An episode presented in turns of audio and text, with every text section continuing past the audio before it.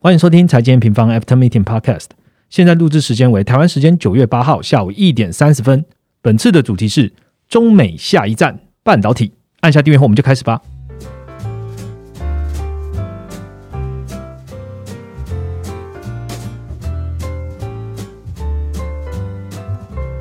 Hello，大家好，我是财经平方的 Roger。M 平方在这边呢，先祝大家中秋节快乐了。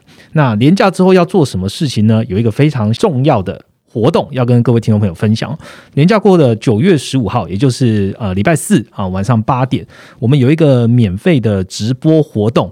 要在线上跟大家见面哦，在我们的 Facebook 官方粉专，那就是 N 平方全新打造的央行专区即将要亮相喽。那今年呃，其实你看到很多的议题嘛，包含了通膨啊、联总会升息啊，都是全球金融市场的关键字。很多人说这两年其实就是总今年。那零七年以来呢，这应该算是全球最大的央行升息潮了，有百分之八十的国家呢都在升息。那你到底要在哪一个地方可以看到全部的央行、重点的央行的一些升降息，跟他们要做什么样的政策呢？因此，我们用了半年的时间，我们规划了一整个页面哦，在 N 平方的这个官网上面，你可以用一页的方式，可以了解全球央行的动态资讯，包含了利率。开会时间、市场快讯、官员的重要发言，那里面有七个重要的央行在里面哦。除了这个直播会介绍这个专区之外，还有一个很重要、很重要的重点。九月二十二号，也就是我们直播的下一周，也就是 FNC 的九月的会议嘛，会召开。那我们研究员 Ryan 呢，会在这个直播当天，好带你分析联总会的会议前瞻哦。所以记得按下我们这个资讯栏的连接，按参加，到时候就可以收到我们直播提醒。那我们就线上见啊。好，讲完这个活动之后呢，回到今天的主题啦。最近呢，比较大的议题应该也是中美的科技战。哈，科技战的议题又浮上了水面。我们来想一下，中美最近的议题也蛮多的哦。就是呃，一八年开始的这个中美的贸易关税壁垒嘛。那有效期间为四年。到了九月的时候，我们最近有听到说，哎，拜登政府啊，他原本想要哦停止这个关税战的，但是我们最近看到的消息好像又还没有决定。呃，是否还要持续加征关税啊？看起来这个关税战还是保留着。可是市场的议题马上转哦，就是关税战看起来已经是呃无关痛痒了哦。就是呃，美国可能因为通膨的关，它不可能立马实施，会有种种的原因。现在大家在关注的反而是拜登政府他在八月签署的晶片法案。那晶片法案本来就要扶持美国的晶片业嘛。不过在上一周呢，美国政府又突然下了一个禁令，那这也是引起市场很大很大的这个波澜。就是 AI 晶片出口到中国和俄罗斯的哦，那挡哪两家呢？NVIDIA 跟 AMD 嘛。最近来看啊，这个又峰回路转了。这个禁令曝光之后，NVIDIA 又宣布说：“哎，美国又没有要挡了，有一些有一些晶片还是可以 release 出去。”哎，看起来最近的议题呢，都会在晶片站这边发生哦。这个事件啊，对半导体的整体的全球产业后续有什么影响？因此呢，我们的研究员也出具了快报。这快报的名称叫《美国在下晶片出口禁令》。中国在半导体制成还有哪些突破口呢？OK，那所以就邀请我们的台湾和中国研究员 Jet 来和大家聊聊天喽。嗨，大家好，我是 Jet。好，Jet 刚刚用了蛮多的铺梗，然后把你铺出来了。OK，但我们在今天的主题是半导体嘛？那刚好在录音的当下，这个台积电，它也公布了最新的八月的营收啊，这样单月营收两千一百亿，年增五十八 percent，哇，真的是我觉得超级强。对，怎么还是这么厉害？Jet，你看到这个数据第一秒反应什么？我觉得这是。月增数据就是非常强啊，但是股价就是不反应。好，而且从去年其实就已经不反应到现在。对，就是股价稳如泰山的不太反应。嗯，没错。OK，好，没关系。我们今天会 focus 在比较多在半导体的内容。不过在节目一开始之前呢，还是请 Jet 跟我们回顾一下本周的行情哦。好，本周全球股市其实上半场是延续了对联总会继续紧缩货币政策的担忧。除了鲍威尔在 Jackson 后会议，他继续强调目前还没有看到令人信服的通膨回落。那也有更多官员其实也。增加了鹰派的言论，像是克利夫兰的分行行长 Master 又表示说，今年的利率将不得不升破四 percent 以上，而且要维持一段时间才能有助于降低通膨。那又加上，其实全球景气目前也有下行的隐忧在。那股市是继续延续了过去几周的跌幅。那美股啊跟欧股其实都表现的不太好。那包括像是日经啊、韩国跟台股，其实也是普遍呈现下跌下跌的。嗯，那唯独是陆股是相对有支撑。那上证指数目前来看是有上涨一个 percent 以上，那创业板则是相对比较震荡一点。那主要也是反映说上周的国常中中国国常会的政策利多，还有人行降息的一些刺激政策吧。嗯，这个我们也有发布报告，然后请听众朋友可以直接上去看哦。啊，没错，嗯。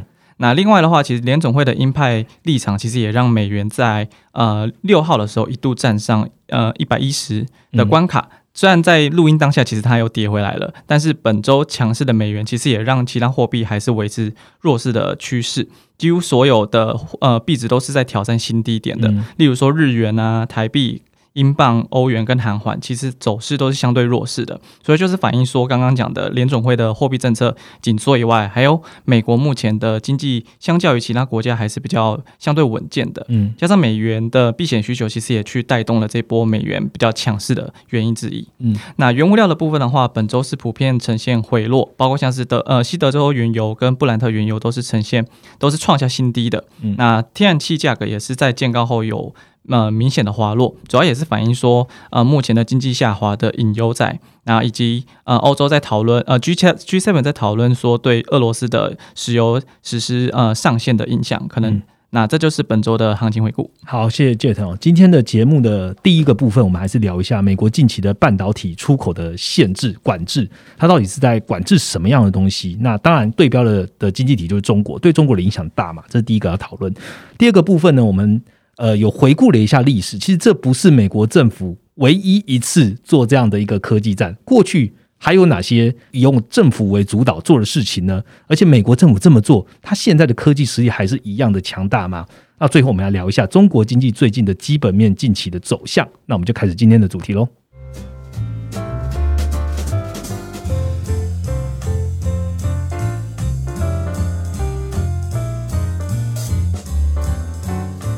好的，马上进入我们第一个部分哦。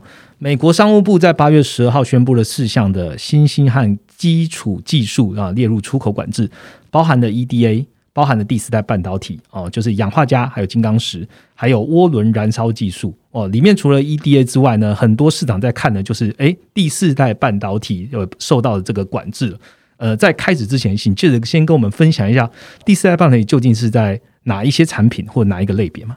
好，其实如果把各世代的半导体材料摊开来看的话，会发现说第四代半导体它不论是氧化镓啊，或者是金刚石，其实它都是比前两个世代有着更宽的能系。那什么是能系？这里稍微简单解释一下，就是一个半导体材料它从不导电变成导电的时候，我需要透过给予电子呃足够多的能量，它才能从呃价带跳要呃跳跃到传导带，那它才会导电。那带与带之间的间距，其实就是刚刚讲的能系。那当这个能系越宽的话，就代表说我需要的能量就要越多，也因此说。宽能的呃宽能系的材料，它就会有跟更高呃更耐高压，还有高温以及高功率的环境。嗯，那也因为不容易产生损耗，所以能量转换效率也会更好。而这样的特性，其实呃除了很适用于目前的像是电动车啊，或者是再生能源领域以外，其实也是更适合像是太空呃高铁、军事这些更有极端环境应用的领域。所以，美国为什么要针对第四代半导体做管制？其实就是因为氧化镓它在这些领域上其实有非常大的应用潜力。嗯，那当然，目前其实这些都还是在开发，而且还没有商业化的阶段。所以，我觉得这个第四代半导体的管制可能短中期并不会对呃中国有太大的影响啊。等于它先管制就对了，但是到真正商品化其实还有一段，所以它真的是在管制前沿的技术就对了。嗯，没错。如果我们的如果我们真的有在看一些产业的资讯啊，虽然我们这边不是。产业专家，OK，那但是我们在总经方面，我们大概了解一下，我们最常听到的什么呃生化家哦，其实就是第二代半导体。那如果到了这个氮化镓哦，就算是第三代半导体，这我里面还有很多内容啊哦。那第四代半导体现在比较多。呃呃，产业人在讲的，就是氧化镓或金刚石，所以我们在讲的，就是这两个可能会被限制。但是刚刚记得跟我们分享了短期的管制哦，像现在的管制对短中期不会有中国太大影响，因为都还没有商品化。那刚刚问完第四代半导体哦，这个氧化镓，然后跟这个金刚石，EDA 好像也很重要。为什么美国专挑这个打？这个 EDA 在半导体产业里面是不是占了一个举足轻重的角色呢？觉嗯，对，这个 EDA 的经验其实就相对比较影响会比较大。那这里就先来讲一下，哎，E EDA 工具它为什么会这么的重要？那其实过去工程师他在设计一个晶片的时候，它的电路图基本上都是用人工来画的。嗯但其实当晶片的结构越来越复杂的情况下，除了要设计电路图，它的它变得更精密以外，还必须要去顾虑虑到像是材材料的物理特性啊、嗯温度等等的变数，所以你人工是不可能全部都顾呃顾虑到这些变数，所以 EDA 工具就变成了一个开发呃就是设计晶片的时候必要的一个工具。嗯说、尤其在呃未来半导体，其实它有很多更多的先进技术，包括像是先进封装的二 D、二点五 D，还有三 D 堆叠等等的。嗯本来它是呃目前只是要管一个单晶片而已，但是你现在要把它堆起来，你要管更多个晶片跟它们之间的互动关系。那这也让其实 EDA 工具在未来的科技发展是必不可缺的。嗯，所以呃，我认为说美国针对就是三万三纳米以下的 EDA 工具进去进行管制，确实是会对中国在向更前沿的市场呃发展时会有比较大的阻力。嗯那也因为呃。即使中国目前它本土有呃自己的 EDA 公司，像是嗯华大九天，但其实它在国内的占比其实并不大，而且技术上其实相相较于美呃美国其实是也是比较落后一些的。嗯那华大比较成熟的呃技术是在像是类比啊跟平板显示的电路设计图 IC。但在数位跟呃晶圆代工的 EDA 工具，其实它的技术差异就跟美国有比较明显的落差。嗯而且也还没有针对像是 GAA 相关的研究，所以我觉得中国如果要继续进一步把他们的就是制程做微缩的话，其实还是非常仰赖美国企业的 EDA 工具。那这也是为什么美国要挑这一点去打 OK 中国。所以如果挡 EDA，等于它会影响到的是晶片设计的前端，嗯，对，所以对中国现在的影响，不管是哪一种类别的影响，应该都是蛮大的。尽管他们现在有一些 local 的厂商会做，但它的技术也是没有到，不管是数位啊，还是比较前技术前沿的这些晶圆代工的，还是有很大的落差。嗯那除了这个技术跟哦我们讲的呃工具之外哦，近期最大的两家厂商嘛，NVIDIA 跟 AMD 的 AI 晶片也被限制了、哦。那美国的思考是为什么要限制这两家呢？然后你认为对中国也算是大的影响吗？嗯，对，其实这个消息公布出来，大家都很意外。那但是其实意外也不意外，因为美国目前就是要的方向就是要开始减缓中国在科技发展的步伐。嗯那但是反呃市场反应其实也是很大，就是消息公布后，NVIDIA NVIDIA 在盘后就直接重挫了六个 percent。所以就说美他的意外说美国竟然是选这两家，但不意外是美国本来就会打这些科技战。呃，对，没 错。嗯但其实呃，NVIDIA 它有后来有去澄清说，其实会影响的营收大概就是四亿美元左右。嗯那你稍微去算一下，其实大概就占它全年的营收大概就是一到两个 percent 左右。嗯所以其实整体的影响，嗯对，其实并不不会太大。主要也是因为美国其实它要进的。晶片其实是非常顶规的，像是 H 一百跟 A 一百这两个晶片。嗯那这这两个晶片都是这一两年 NVIDIA 它是刚推出的 GPU 新架构。嗯因此，其实中国厂商它还是可以买得到旧的 GPU 晶片，所以我觉得呃这部分呢哈对 NVIDIA 的影响应该不会到太大，但是对于中国它要去发展更高端的产业的话，可能就会有一些压力存在。原因是因为中国它本身在 IC 设计上的技术确实还是跟美国企业有一段差异，那很多晶面其实都还是需要靠进口来来满足，例如。例如说，如果去看到中国的呃集成电路进出口的话，其实是呈现很明显的贸易逆差，尤其这个状况在高阶晶片上是更加的明显。像中国国内的 AI 加速市场就有达呃将近八成是要跟 NVIDIA 去购买的，而当呃这个出口管制呃开始过后，其实呃中国企业短中期可能是。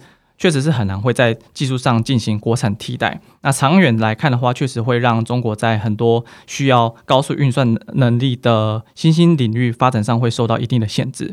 对 OK，我记得这个新闻还有后续发展嘛，对不对？NVIDIA 好像之后说，诶，它其实又解除了一些美国的禁令。哦，对，有稍微放松。对 OK，所以就是宣示意味还是非常浓厚，但是 NVIDIA 就是就基本上是影影响到它的股价了嘛，嗯所以 NVIDIA 还是会据理力争一下。所以看起来这个是确定落锤了吗？还是说还是有转换的机会啊？就还是会审核啦，所以还是多多少少会稍微影响到出口到中国的晶片。对，但我觉得确实，呃，高规格的还是会一定会去想办法去把它进起来的。但可能目前就是评估说，哎，公司那边的状况怎么样，然后市场的反应怎样。嗯，它不是立马发生嘛？这还是有缓冲期，不是吗？对，会到呃明年九月。OK，嗯，好，所以这中间有什么样的变化呢？我们一样会用 Podcast 或是用文章的方式再来告诉听众朋友了哦。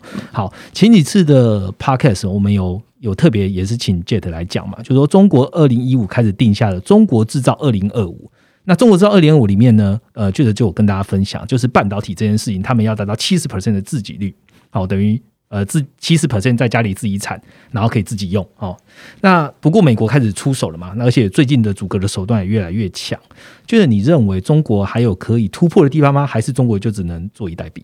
嗯，我觉得还是有的。主要就是呃，我们这样里面我们有其实有提到三个突破点。那第一个就是因为先进制程目前设备啊跟 EDA 都被禁了，所以我觉得中国可能会去继续专攻原本就已经做的还算 OK 的。呃，成熟制程，而且中国其实也是寄望在呃成熟制程的部分提到呃提高更多的市占，然后增加更多的话语权。其实，在二零二一年美国的半导体设备禁令还没有升级到呃成熟制程设备的之前，其实中国的半导体厂就已经很大量去采购海外的一些生产设备。如果去根据 Trans TrendForce 的预估的话，从今年到二零二五年，全球新增的六十座十二寸晶圆厂中，呃，里面中国将会是最多的一个。OK，对。那第二个突破点就是在 RISC-V 这个技术。那 RISC-V 其实就是在设计 CPU 的一个呃一个蛮新的一个架构。嗯。那现在其实市面上比较主流的，也是比较常听到的 CPU 架构，都是像是 x 八六啊，或者是 ARM 架构。嗯。那其实可以讲作是，如果用作业系统来比喻的话，x 八六其实就是 Windows。OK。然后呃。呃，RISC-V 的话，其实就是 Linux，它是比较偏开源性、开源式的呃一个架构。嗯，那 x Y 六的话，其实最多就是用在电脑的 CPU。那 ARM 架构的话，就是占据了呃手机啊跟呃行动装置的一些 CPU 市场。那像是 Apple 的 M1、M2 的晶片，其实也都是用 M 啊呃 ARM 架构来设计出来的。而 RISC-V 的跟 ARM 同样都是被归类在。呃，精简指令集，但是其实 RISC-V 它的指令集又相对更少一点，所以它具备更多的弹性，以及它又有开放性的架构，所以其实让呃 RISC-V 它在各种领域都可以做去做到覆盖，包括像是。伺服器啊，PC、行动呃行动装置、物联网等等，其实都可以做。那中国也有机会能够在 RISC-V 中找到一些在自研晶片上的一些突围。当然，目前我觉得中国在 RISC-V 的生态系其实它还没有完全的建立好。那也是因为中国自己的起步相较于其他国家也是慢上比较慢上一些。而且即使它目前有能力能够设计出相应的晶片，但其实如果你要踏到更高阶领域的时候，其实最终它还是会因为美国它。对半导体设备的禁令的关系，它在晶圆制造的部分就会被受，还是卡在制造就对了。对，没错。所以这是第二个。那最后一个的话，就是在第三代半导体。那其实从华呃美国华为。呃，跟就是美国对华为跟中兴实施禁运以来，中国为了不让美呃美国继续在半导体领域上卡脖子，除了刚刚有讲到的 RISC-V 之外，第三代半导体也是被列在“十四五”计划中一个很重要的投资领域。那其实从投资的金额就可以看出中国的积极性了。预呃，他们自己的预估是会在五年这呃这五年之内投入将近十兆。呃，人民币的规模来投资这个呃新兴领域，嗯，当然投资那么多会不会成功，可能有待观察。因为技术上，其实中国呃在这部分还是有被呃还是被欧美国家超车一大段的，包括像是第三代半导体的技术啊，跟市占率，其实都是把持在欧美国家。例如碳化系的市场，基本上都是被 Wolfspeed 这一家公司所垄断。而碳化系的功率半导体其实也是由易发半导体、英飞凌跟 Wolfspeed 这三家公司所把持，所以中国要在这部分突围，可能还需要定时间去做酝酿。OK，所以看起来中国是有目标可以做的哦，但是还是有一些挑战，不管是 RISC-V 还是在第三代半导体这边，其实都还是有一些中上游的技术啊，或是呃工具是被把持着。那我我想要反过来问一下，就是整个。拜登他们政府的一些心态的转换啊，就是之前其实一直在讲，就是说啊，关税壁垒要解除嘛，因为他们的同盟解不掉，那最后没有。那最近这一两个月，反而主力都放在晶片法案或是一些半导体的供应的限制管制上。那就你认为白宫现在内心的想法是什么？他们考量是什么？嗯，我觉得拜登刻意会选择就是放缓对关税去做更多的琢磨。第一个原因可能就是因为通膨，考虑到通膨啦。因为其实关税确实也是造成目前美国高通膨的其中一个因子。嗯，但我觉得另一个部分可能也是在政治上的考量，就是为了避免成为川普的政策后继者。那其实目前美国的方向就是又要就是要继续打中国，所以。呃，如果不用关税的话，我就是要选择呃，像是针对更前沿的科技技术去进行出口管制。OK，所以看起来现在在这个技术面的管制应该还是会越来越多。下一个主题我们会来讨论的是，哎，美国究竟是不是呃第一次这么做吗？还是他早就行之有年，在科技上有做这么样多的管制项目了？我们下一个主题好好来跟你聊聊。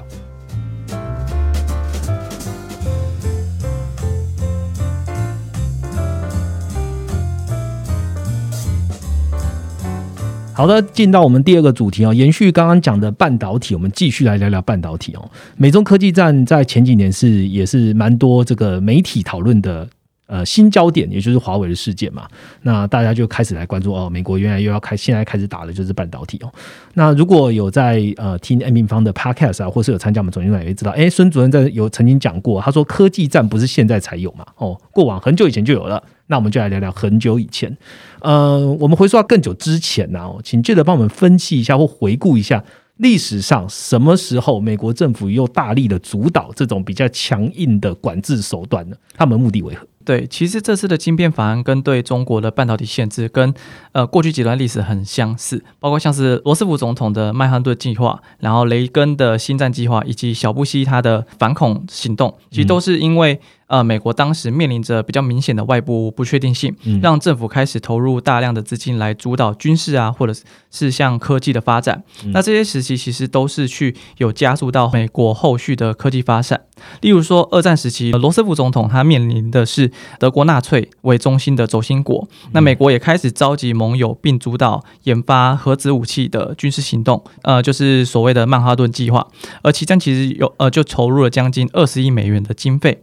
那当时其实就这一笔是一个不小的数字，那也带动了后续的很多科技应用，像是核电，呃，对，核能发电其实就是那个时候留下来的。然后还有像是雷达、声呐，其实都是由当时的一些军事应用而来。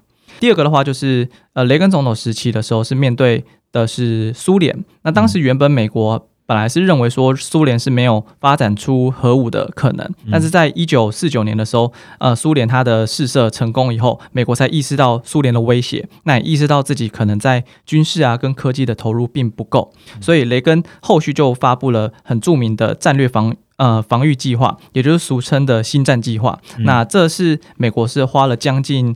呃，近千亿美元的一场军备竞赛。那期间除了投入了大量资金在卫星、跟火箭等太空资源跟武器的研发以外，其实因为飞弹发射需要处理的资呃资料跟数据是非常多的，包括像是大气的气压、地面的温度等等的大数据。呃，而且你还要侦测地方的飞弹，并且要自动反制的话，其实都间接加速了当时美国在自动化、网络跟电脑上的发展。嗯，对。那最后的话就是小布希总统的时候，当时美国面临的是盖达跟塔利班等极端组织的恐怖行动。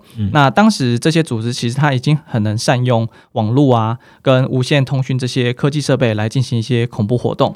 那因此美国除了去增加军备以外，也去进一步强化了像是治安跟信息呃传输上的一些技术。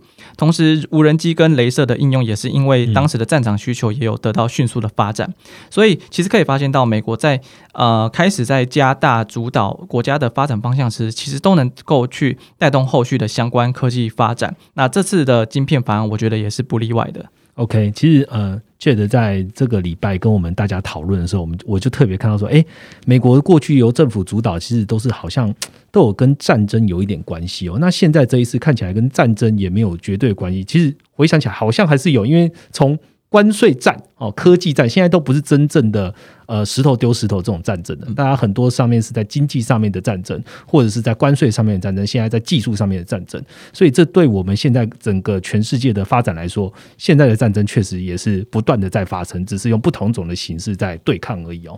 那我想要问一下，就针对科技的部分啊，以 Jet 你的观察，美国就是一直用政府的力量来掌握科技吧？你觉得美国自己本身它自己的科技地位？还算是很强的吧？用什么方法来观察？嗯，其实美国在目前研发的部分还是全球算是最强的一个国家。嗯如果从全球半导体产业的 R&D 研发费用来看的话，它的占比从二零一一年至今，其实都一直维持在超过五十 percent 的占比。嗯而且从如果从半导体公司的研发费用占比呃销售的比重来看的话，美国也美国公美国的公司也是最高的。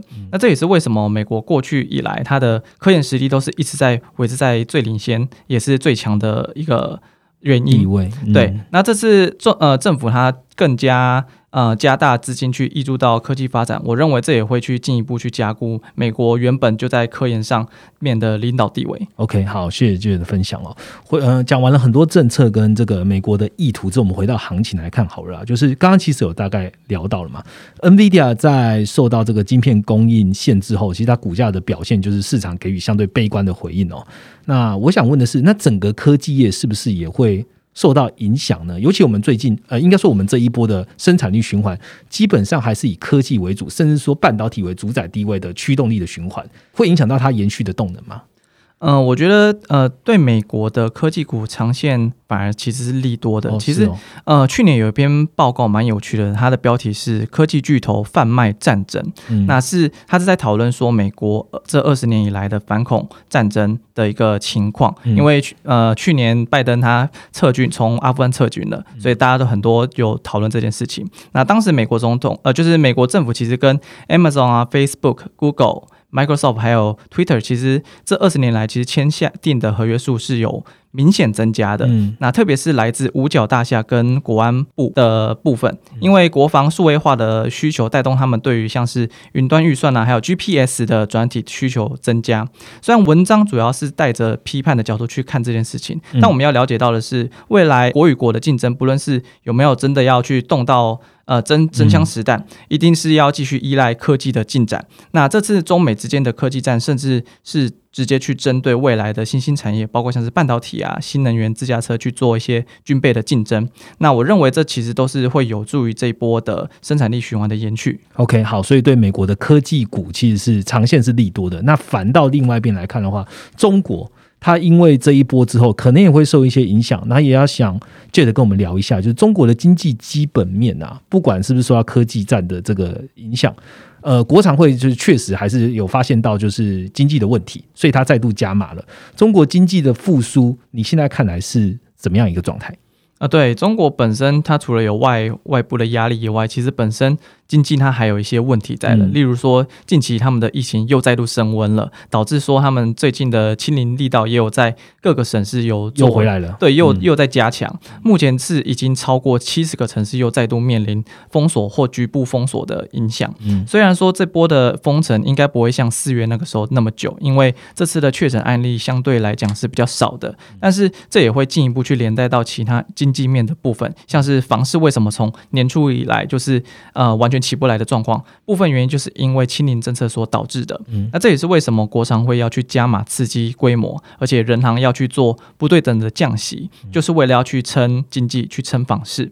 而且因为经济呃目前的制造业周期呢还是处于下行阶段，呃最近中国它开出来的八月出口数据也是有也不好，比较明显的滑落，嗯对，已经不能，其实已经不能再呃期待像是上半年的经济还有出口做支撑的，就是这个期待了。OK，对，所以我认为目前中国除了观察清零政策什么时候能够缓解以外，其实房地产目前也是更呃要持续关注的一个重点，因为房地产在中国的经济占比其实是占有不小的比重。那如果根据世界银行的测算的话，其实房地产呃，大约影响着中国大概三十 percent 的 GDP 占比，可以明显看出呃房市对于中国的经济的影响力。加上中国的居民财富其实有很多都是分配在房地产的，所以如果呃房市持续低迷的话，其实也会进一步影响到他们的呃资产的价值，那也会进一步影呃减少他们长期的一些消费信心。好，所以现在看起来中国还是在持续托底的阶段嘛，对不对？嗯，对。那你觉得中国接下来我们有什么样的数据可以分享给听众朋友？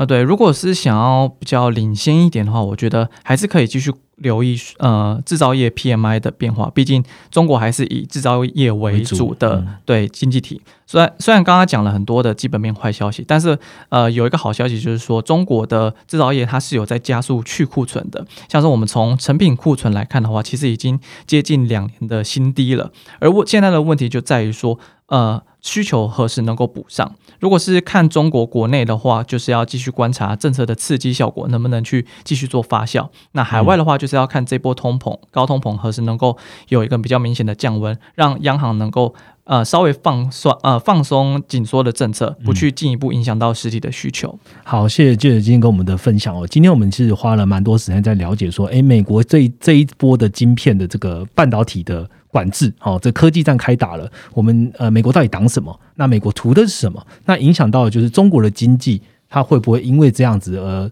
没有竞争力，或者说经济持续呃落底的时间又要拉更长哦？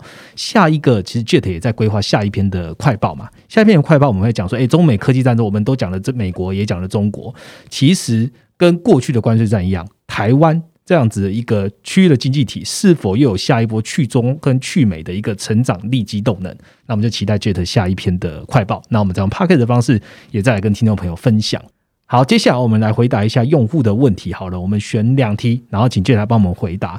那首先第一个有用户在 LINE 上问我们哦，他是曾大头啊，曾大头他应该是他的简称，他想问我们说，哎，请问 N 平方何谓软性商品？这应该是定义问题。那请 Jet 回答一下好了。其实软性商品它指的就是可以透过养殖啊或者是种植来获得的大宗商品，嗯例如说像是咖啡啊、棉花、可可。牛牛肉、猪肉其实都算是嗯软性商品。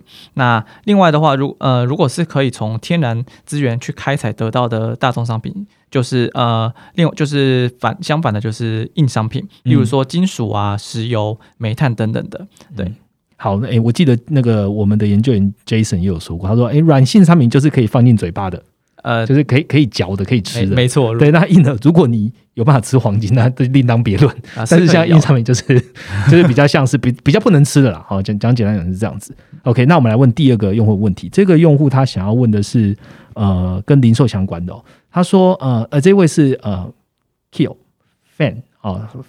方方方方小姐啊、不可能是这样叫吧？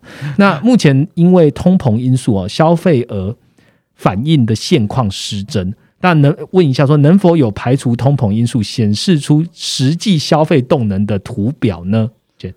嗯，如果要观察美国的消费状况，其实我觉得，我觉得我可以建议用户可以同步搭配美国的汽车销量跟实质的个人消费支出来做判断，因为汽车销量是以数量来做统计的，嗯那实质个人消费支出其实它就是有经过通膨调整过后的数字，所以其实就是可以反映呃排除过通膨因子后的消费状况。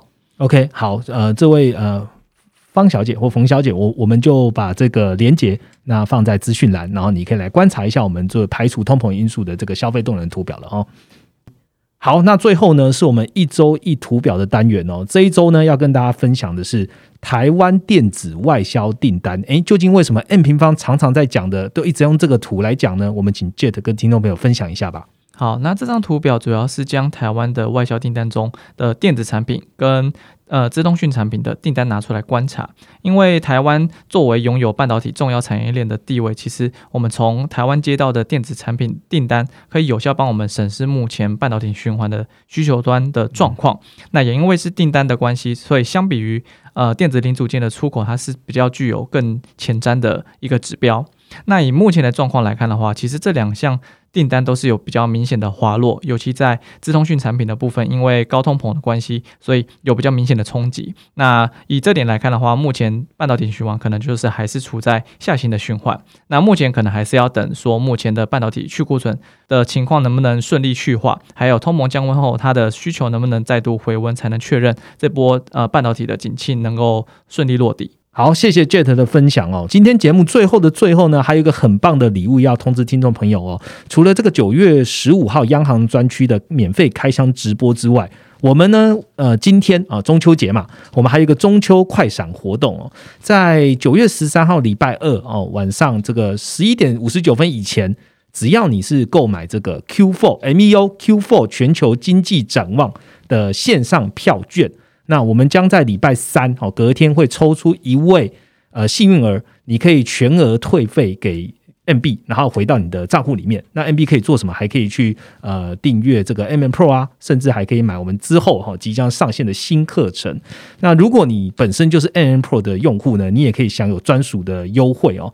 呃，你可以用六十 MB 就可以加入这一堂课程，然后还有机会抽到这个中秋快闪的活动。那如果你现在还不知道什么，呃，全球基金展望到底是什么呢？我可以跟大家分享的就是，这是我们在呃每年啊，尤其是呃季度的一开始之前，都会有有一个季度展望。那这一次季度展望的时间就在九月二十二号啊晚上七点到九点的时间。那在哪里呢？就是在我们的 M N 总经线上学院这个课程页面，你就可以直接看到了。那这一次研究员呢，主要是由 Viviana 主讲，那还有创办人 Rachel，还有呃研究员 Ryan。跟大家也在线上分享，那还有一位神秘嘉宾会跟大家一起进行 Q&A 的讨论哦。好，今天我们的节目呢就到这边。那想要我们的内容，给我们评论，然后甚至给我们五颗星，让我们可以做得更好。那我们就下个礼拜见喽，拜拜，拜拜。